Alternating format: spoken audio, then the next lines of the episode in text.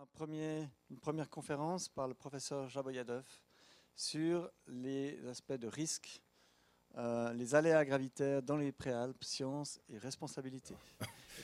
Bonjour. Euh, voilà, alors euh, c'est un petit peu, cet exposé va être consacré au risque, a un titre un petit peu bizarre. Quand on m'a demandé de faire ça, je me suis dit qu'il fallait un petit peu, un peu changer de sujet. Bon, je vais vous montrer ce qu'on a fait, surtout dans les Préalpes, mais euh, qu'on a su- surtout fait ces dernières années, euh, et en particulier avec euh, Marc-Henri Desron. Alors ça marche, oui. Et puis euh, Pierre Nicolet, qui a été un doctorat financé par le canton et qui a notamment soutenu la démarche des hum, cartes, cartes de danger au niveau cantonal. Ah, c'est là, alors tac, comment ça marche? C'est pas là, ça marche pas? Voilà. Bon, je vais aller comme ça. C'est là dit Oui. Ah oui. Fais bip bip. Simon, t'as une petite idée C'est bloqué.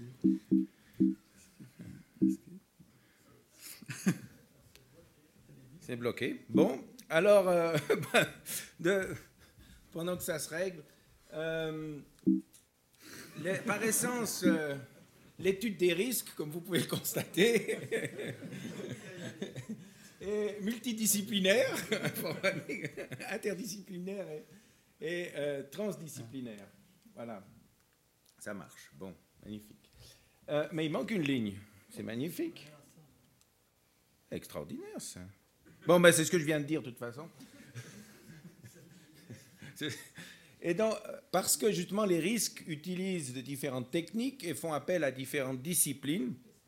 Et puis ça, c'est quelque chose qui est important. Mais l'autre chose sur laquelle je veux un petit peu insister sur la fin de l'exposé, c'est le problème du risque.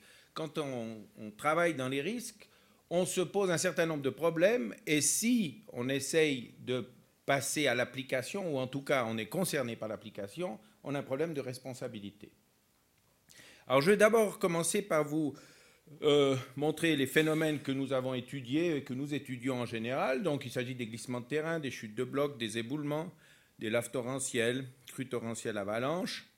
Euh, mais les, crues torrentielles et avalanches relativement peu, ça arrive parfois.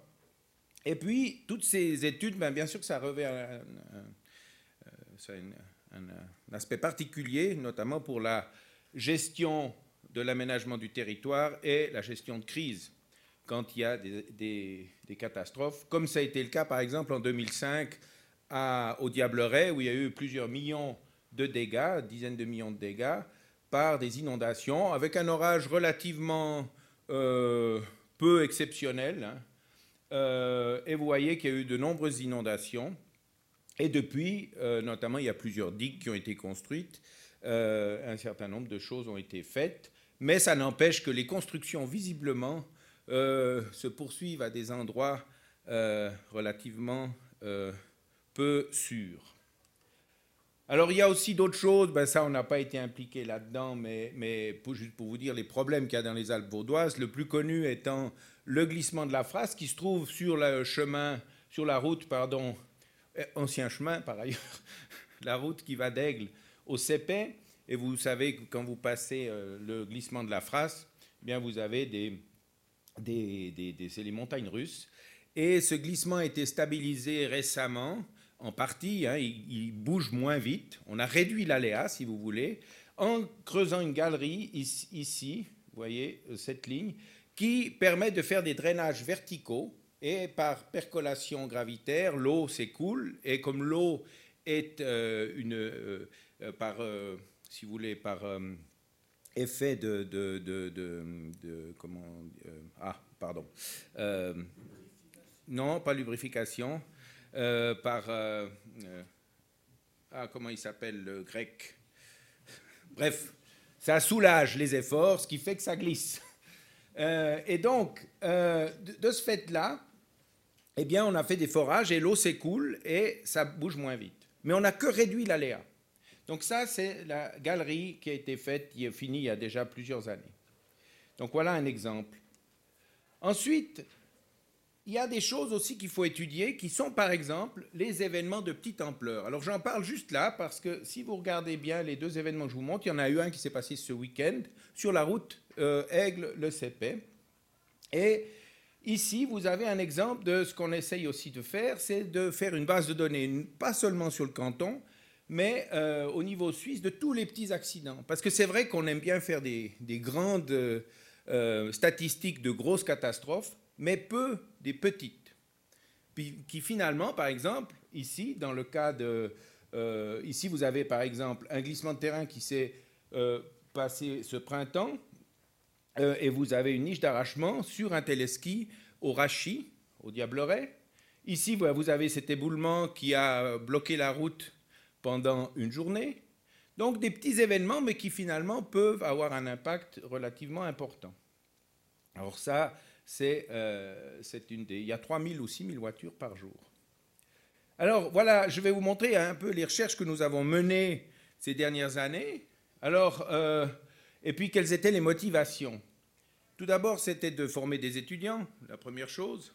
Ensuite, d'essayer d'appliquer les résultats de nos recherches et puis, surtout que ces recherches étaient plutôt orientées vers la compréhension des phénomènes, et notamment euh, euh, certaines choses comme l'aléa, donc le fait euh, de savoir pourquoi ça se passe plus ou moins vite, et quelle, est l'intensité des différents risques, de dangers, pardon, leur impact potentiel, leur gestion, et puis aussi voir, réfléchir en termes de solutions. Bien sûr, il y a aussi un autre aspect qui était de répondre à la société. Il est vrai qu'on a passablement, en ce qui concerne le canton de Vaud, répondu à des demandes du canton.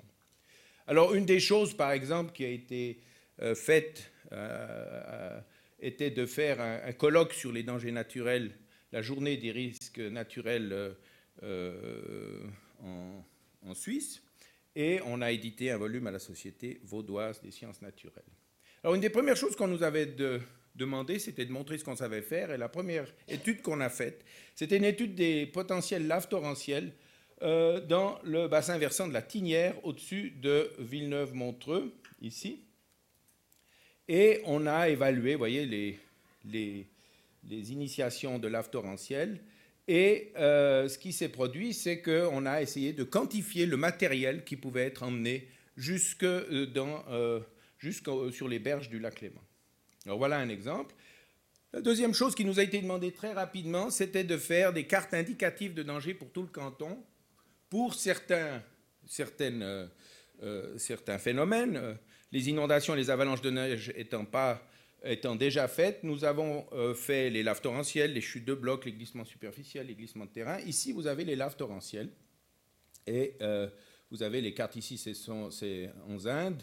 Euh, et vous voyez ici tout, ce qui est en. C'est le site internet du canton. Et ici, vous avez toutes les zones potentielles. Donc les cartes indicatives, c'est pour faire une grande, si vous voulez, euh, une sorte d'analyse globale des endroits susceptibles, mais pas des endroits où c'est sûr. C'est après qu'on fera des études détaillées qui sont en cours, voire finies actuellement. Alors ça nous a permis, par exemple, de développer un petit logiciel qui euh, permet de faire justement ces, simulations. vous voyez un exemple ici. Euh, et c'est un logiciel qui est disponible d'ailleurs euh, sur un site web particulier qui permet justement de simuler au niveau régional les laves torrentielles, voire les avalanches de neige. Ici, vous avez un exemple à Inde, vous avez les zones sources peuvent être détectées, les intensités et puis les probabilités de propagation.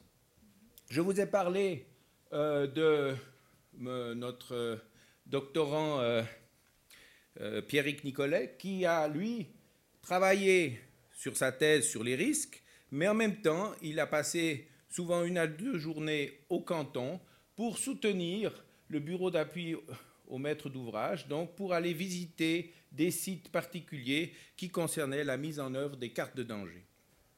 Et ceci s'est terminé il y a à peu près une année. Alors, à cette occasion, on a mené aussi quelques réflexions, notamment les cartes de danger, vous avez des zones rouges, bleues, jaunes. Et puis, ben, vous connaissez toujours le problème. Euh, peut-on habiter le rouge ou le blanc? Non, j'allais parler vin, mais c'est pour plus tard. Euh, donc le rouge, ici, par exemple, on sait très bien depuis longtemps qu'il y a des habitations dans les zones rouges. Et qu'il y a beaucoup de gens qui veulent habiter dans les zones rouges. Alors la stratégie habituelle du Valais, par exemple, c'est de dire que la zone rouge devient bleue ou jaune, de façon à ce qu'on oublie complètement. Et nous, ce qu'on s'est dit, non, on, peut habiter la zone rouge pour autant qu'on sache qu'est-ce qu'il y a dans le vert. Et si vous voulez, ici, par exemple, on a euh, une zone de chute de bloc, et puis on dit, mais cette zone rouge, elle n'est pas vraiment rouge parce qu'on a équipé la zone supérieure, la zone qui est au-dessus où il y a les instabilités, avec des ancrages. Ça, c'est le cas, par exemple, euh, sur tout le, le laveau. Et on dit, ben voilà, si cet équipement existe, alors c'est jaune. Donc ça, c'est pas encore, c'est des, idées qui sont nées de ces, euh, de ces discussions. Alors ce qui a été aussi fait pour le canton, par exemple, c'était, qui a été fini très récemment, euh, qui, a, eu, il y a eu un colloque là-dessus qu'a organisé Pierrick Nicolas. Il a développé un outil pour faire une analyse de risque local, de façon à voir les économies qu'on fait quand on fait des mesures de protection. C'est-à-dire que c'est un outil dans Excel où vous remplissez euh, différentes choses, je ne vais pas entrer dans les détails, avec des fenêtres comme ça, où vous avez toutes vos données ici, mais que vous pouvez entrer avec un masque de saisie, et finalement vous avez un rapport qui vous dit cette solution est meilleure que l'autre. Alors c'était basé bien sûr sur une philosophie qui, est, qui officielle, hein, qui est celle de la Confédération, mais à l'époque la Confédération n'avait pas de système simple. Et c'est pour ça qu'on a développé cet outil. Une autre chose qui a été une chose assez intéressante, c'est les SCA, donc euh, les assurances incendie, qui nous ont demandé de faire une étude sur les risques dolinaires. Parce qu'il y a un problème dans le canton, c'est que l'assurance SCA euh, assure contre les inondations, assure contre euh, les ouragans, contre la grêle, mais pas pour les effondrements. Et donc, ils voulaient savoir combien ça allait leur coûter s'ils faisaient ces assurances. Donc, du coup, on a dû partir de données donc déjà visiter des sites. Vous voyez ici une belle doline. Euh, ça, c'est sur la route du col du Pillon. Il marche encore ce machin. Ah voilà, ouf, vaguement. Le col du Pillon. Ici, vous avez la carrière du Montet à baie, où on voit une coupe dans une doline. Et puis ça, c'est une des dolines à baie qui est assez euh, réputée, avec un, bâtiment qui a des... Les premiers planchers sont à, à peu près à, à 5 degrés de pente, et puis il y en a une succession pour être à plat. Euh, et ça, c'est donc ce qu'on a un petit peu regardé où ça se trouvait. Alors du coup, bien sûr, c'est là où il y a du gypse qui a le plus de risques. Donc on a dû faire des croisements entre les zones où il y a du gypse sur la base des cartes géologiques et puis euh, le nombre de bâtiments. Alors, du coup, ça vous donne ici un exemple de croisement. Je ne vais pas entrer dans les détails. Vous avez les bâtiments et puis vous avez les, les, zones plus ou moins exposées, hein, sous couverture et autres, de, euh, des, bâtiments. Et ici, vous avez bah, par exemple des problèmes que vous rencontrez. Vous voyez les maisons ici, qui sont euh, fracturées, ici des fractures qui s'ouvrent progressivement. Donc les maisons peuvent être jusqu'à complètement détruites. Alors ce qu'on a fourni à la, à, l'assurance, c'est de dire, ben voilà, on va vous faire des, courbes d'excédence. Ça veut dire quelle est la probabilité euh, qu'on euh, dépasse tant de millions par an de dégâts à euh, financer? Ce qui est une approche assez classique. Et du coup, c'est une courbe ici, c'est un des exemples des scénarios qu'on a obtenus. Et vous voyez que par exemple ici, vous avez 17% de chance euh, pour que euh, vous ayez euh, plus de 3 millions de pertes par an. Donc c'est à peu près tous les 6 ans, vous allez dépasser cette perte. Donc ça, c'est un exemple de ce qui a été fait avec des simulations basées sur un, certain nombre de choses. Maintenant, je vais entrer dans une des premières choses qui m'a confronté au canton et à une commune, mais surtout à une commune, c'est un municipal des Ormonts-Dessus, qui est devenu le syndic depuis, m'a contacté via un copain qui était au, au César, euh, parce qu'il était inquiet d'un glissement de terrain. Et en 2006, je me suis rendu sur le glissement de terrain du Pont-Bourquin, pour lequel j'ai fait un petit rapport et pour lequel j'ai eu une fondue à Aigle. Donc, mon salaire était une fondue, c'était à Aigle. Et donc ici, vous avez la zone du glissement du pont Bourquin. donc qui est dans le virage qui se trouve entre l'épingle, à cheveux du col du Pillon entre les Diablerets et euh, le Pillon, et qui est une zone connue pour des glissements de terrain euh, sur la carte de Novera notamment. Cette zone était considérée comme bougeant 200 km par an. Il faut savoir que cette carte exagère toujours les vitesses, mais euh, considérée comme bougeant à 2 cm par an. Ça, c'est les photos que j'ai prises en 2006. Et euh, voilà, vous voyez un arbre, un radeau d'arbres qui descendait. Euh, ici, des craques, vous pouvez les voir. Et puis, ce qui s'est passé, c'est que dans mon rapport, j'ai dit, bon, ben, il peut y avoir 10, millions de, 10 000 mètres cubes qui peuvent arriver sur la route. Et euh, ben, j'ai fait une coupe, j'ai fait toutes des, petites, des petites, petites interprétations rapidement. Et puis, eh ben, en 2007, il y a effectivement à peu près 10 000 mètres cubes qui sont descendus sur la route et qui ont coupé la route. Donc ça, c'était plutôt... Euh, le, métier que je fais, c'est être content du malheur des autres. Donc, du coup, voilà, ça, c'est des photos. Moi, je n'ai pas pu me rendre sur place, mais euh, Thierry Opicofer, de nombreux assistants s'y sont rendus, et voilà ce qu'ils ont vu. Ils ont, ils ont euh, fait des échantillons, ils ont été analysés. Ça, c'est ce qui était arrivé sur la route. Il faut voir que l'état dans lequel je l'avais vu, c'est à peu près ici. Euh, euh, pardon, comme ça. J'avais vu ça. Et ce que vous avez après, c'est ça. Vous voyez, là, euh, on ne voit pas très très bien là, mais en 2007, on voit déjà toute la tranchée, puis là, les forestiers ont coupé tous les arbres. Donc voilà comment ça a évolué. Donc là, vous voyez qu'il y a toute une... C'est-à-dire que là, déjà, on a cette implication avec la société de l'avoir prévu, donc il était relativement content, mais ceci dit, euh, les choses euh, sont, comment dire, c'est difficile de, dans d'autres cas, j'ai eu d'autres problèmes, je n'en parlerai pas là, où j'ai pu communiquer avec des gens où ça s'est mal passé.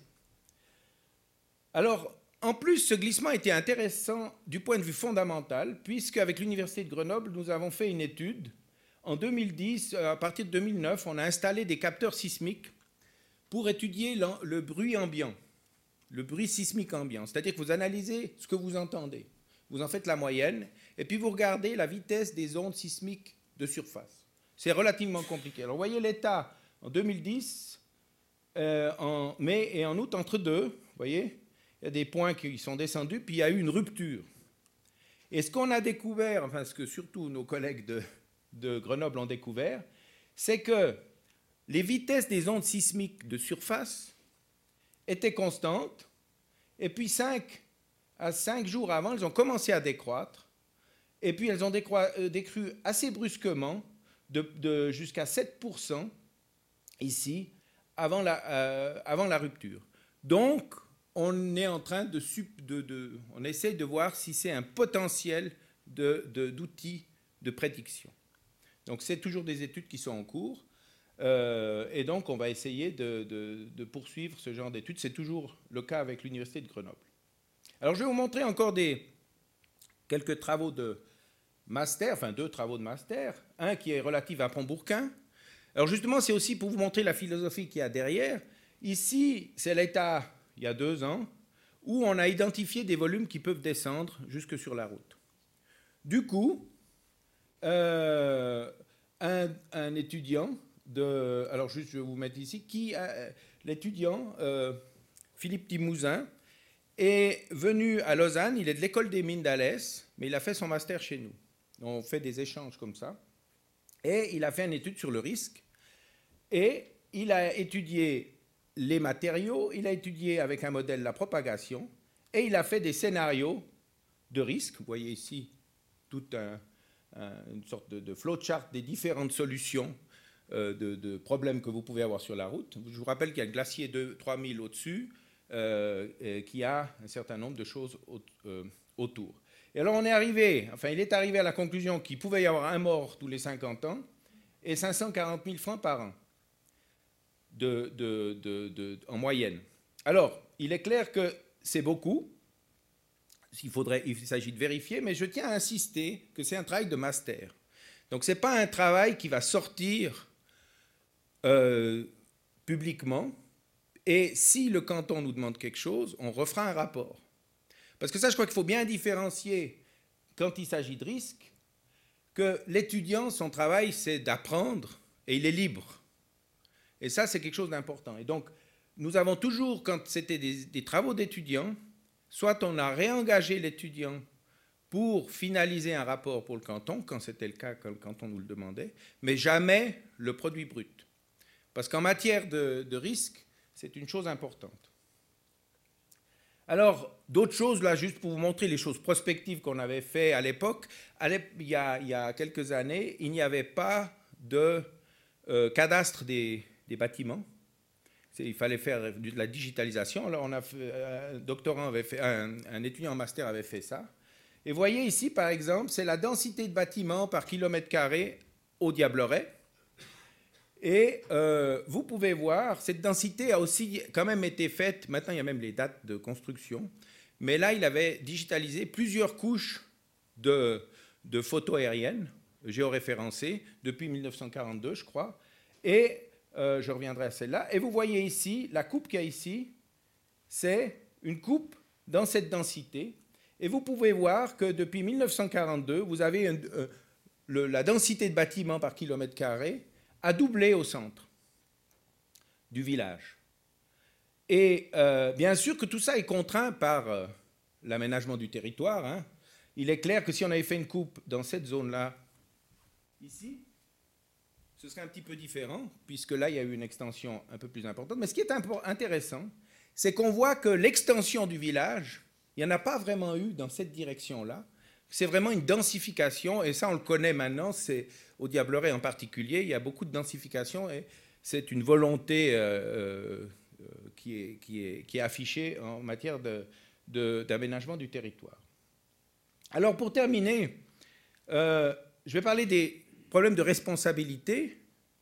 Et je vais vous montrer un cas où on a travaillé avec un bureau, CSD, pour le canton.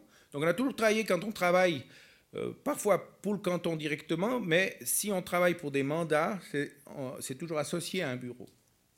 En l'occurrence, c'est juste euh, une chose qui a été faite avec CSD qui était un peu amusante parce que de toute façon, on n'a pas, on a, on a on ne l'a pas appliqué, c'était de savoir, la carrière d'Avel, il y avait un éboulement potentiel ici, puisqu'il y en a un qui s'est produit il y a quelques années, et puis c'était de savoir, est-ce qu'ils peuvent travailler dessous, malgré cet éboulement? Puis alors on a dit, on va faire des simulations de chute de bloc, et puis voir le temps qu'ils qu'ils auraient pour évacuer. Et on a trouvé que c'était 18 secondes. Donc vous imaginez notre, notre recommandation. Alors, justement dans l'abstract, je vais juste vous introduire à une problématique qui, vous avez tous entendu parler de l'aquila. Et là, peut-être, je vais me faire, je sortirai peut-être pas vivant euh, d'une salle de scientifiques, mais peu importe. Euh, les tremblements de terre, euh, il y a eu le tremblement de terre de l'Aquila en 2009, qui a fait 309 morts. Et puis, le 31 mars, juste avant, la commission des, des grands risques italiens est venue et a eu un, les deux de ses représentants ont eu un discours rassurant. Et puis, mais en plus, ils sont déplacés à Rome, à, pardon, à l'Aquila, ce qui n'est pas habituel, et ça avait terminé. Vous pouvez boire un, verre de vin, c'est ce qu'avait dit euh, euh, le, directeur de, la, comment dire, de la commission des grands risques. Et du coup, quand c'est arrivé, après, euh, euh, donc il y a, des, habitants qui ont attaqué les scientifiques. Ça va très bien, merci. Et donc, ces euh, habitants ont attaqué, en particulier un qui a perdu toute sa famille, parce que lui, d'habitude, quand il y avait des, parce qu'il y avait des, des petits tremblements de terre avant, qui sont, pour eux, la population là-bas, précurseurs. Pour les scientifiques, pour beaucoup, ça ne veut rien dire, parce qu'il y a des fois où il y en a avant, il y en a après il disait, il n'y a pas, il y a pas, c'est tout au plus préoccupant. Donc c'est pour ça qu'ils sont sortis en disant c'est business as usual. Et donc ces six scientifiques ont été condamnés. Alors aussi, j'ai discuté avec pas mal d'Italiens qui sont dans cette commission. Il se trouve que euh, à ce moment-là, euh, c'était sous Berlusconi, il y a eu un imbroglio politique et le procès s'est déroulé à l'Aquila. Donc ce n'était pas en doute tranquillité. Ce qui fait que les six scientifiques ont été condamnés à 6 ans ou, 50, ou 7 ans de prison et à 7 millions d'euros d'amende. Et puis après, avec prison ferme. Après, le 10 novembre 2014, ils ont été acquittés, excepté le directeur. Et là, justement, euh, ce qui s'est passé, c'est qu'en fait, en disant vous pouvez aller boire, ce que tous les scientifiques disent, ah oui, mais on, sait qu'on ne peut pas prédire. Mais en disant vous pouvez aller boire, ils ont fait une prévision. Ils ont dit il n'y a pas plus que normalement. Au lieu d'avoir dire nous sommes préoccupés. Et si vous voulez, euh, il y a eu aussi une interférence encore autre. C'est assez long à expliquer l'histoire. Il y avait aussi un technicien qui avait prétendu prédire les tremblements de terre juste avant. Donc en plus, il y avait toute une série de choses qu'il ne faut surtout pas faire en risque, c'est-à-dire euh, avoir une stratégie euh, qui n'est pas dédiée uniquement au risque, mais aussi comme discours. Alors, euh, il y a eu une protestation monstre des scientifiques dans la première phase. mais ce qu'il faut quand même dire, c'est que beaucoup de scientifiques ont dit oui, mais ce n'est pas nous qui avons dit. Sauf que, quand ils sont sortis, c'est le directeur qui a dit ça. Mais aucun n'a protesté en disant non, non, non, non, c'est préoccupant, faites attention. Et puis il y a eu des attaques aussi virulentes, notamment un article dans en sciences sociales qui dit que, c'est, euh, que maintenant qu'ils ont été acquittés, enfin, s'ils sont acquittés, c'est un scandale.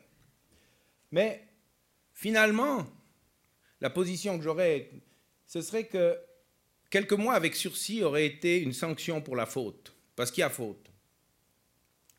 Et puis, il faut se rappeler que André Georges a été condamné en Valais avec le syndic de, enfin le président de Evolène, et que finalement tout le monde a gueulé, sauf que si on ne les avait pas condamnés, il n'y aurait pas eu de changement de la structure de la gestion des risques en Valais.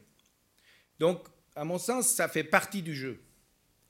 Et justement, il y a tout un problème qui est lié aux experts nous, on est toujours, on, on peut être, enfin, vous tous, vous pouvez être consultés comme experts. Sauf qu'en général, on connaît les gens qui nous invitent. Et donc, il y a souvent une collusion implicite. Et une des choses qu'il faut garder à l'esprit, c'est qu'on ne doit pas faire plaisir aux mandants. Ce n'est pas le but. Sinon, vous n'êtes pas un expert. Et puis, il faut tenir compte dans ces recommandations quand on fait des recommandations, qu'on a une responsabilité. Ça, c'est une chose importante. On a une responsabilité partagée, alors entre l'État et soi, c'est-à-dire qu'on doit s'impliquer euh, en tant que scientifique, en particulier dans les risques, on doit s'impliquer parce que inévitablement on arrive aux responsabilités.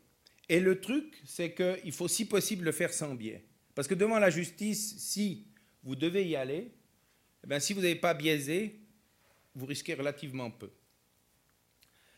Euh, mais il faut aussi, d'un autre côté, si on soutient l'État, je pense que l'État doit aussi soutenir une partie de la recherche plus académique. C'est un peu ça doit être un deal. Mais je pense que l'un va pas sans l'autre, et si l'État ne finance que des recherches académiques, ça, en Suisse, ça, marche encore, mais si vous allez dans des pays comme le Canada, ça n'existe plus. Euh, et puis, il faut être prêt à répondre devant la justice quand on s'occupe de risques. Alors, pour terminer, nous, avons, nous, on a toujours essayé de répondre. Tout ce que je vous ai montré, c'était toujours des demandes du canton. Donc, on n'a pas été euh, demandé. Maintenant, on est en train de demander quelque chose pour faire quelque chose sur euh, GIS et notamment les, applications web de cartographie et de, de relevé de terrain. Et puis, j'aurais un souhait pour terminer, c'est que on travaille plus beaucoup dans le canton. C'est aussi peut-être le FNS du côté scientifique qui nous laisse moins de possibilités. Par exemple, sur Pont-Bourquin, ni nous, on a essayé deux fois au Fonds national, les Français ont essayé quatre fois, on n'a jamais été financé. Donc, on se pose la question si on ne devrait pas avoir des financements locaux pour ce genre de problème. Voilà, j'ai fini mes prières et, mes, remarques et mes constats. J'espère que je sortirai vivant. Merci.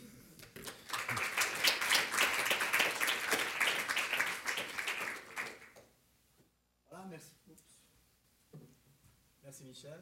Vous m'entendez? Non, ça marche? Oui? Plus près Ouais.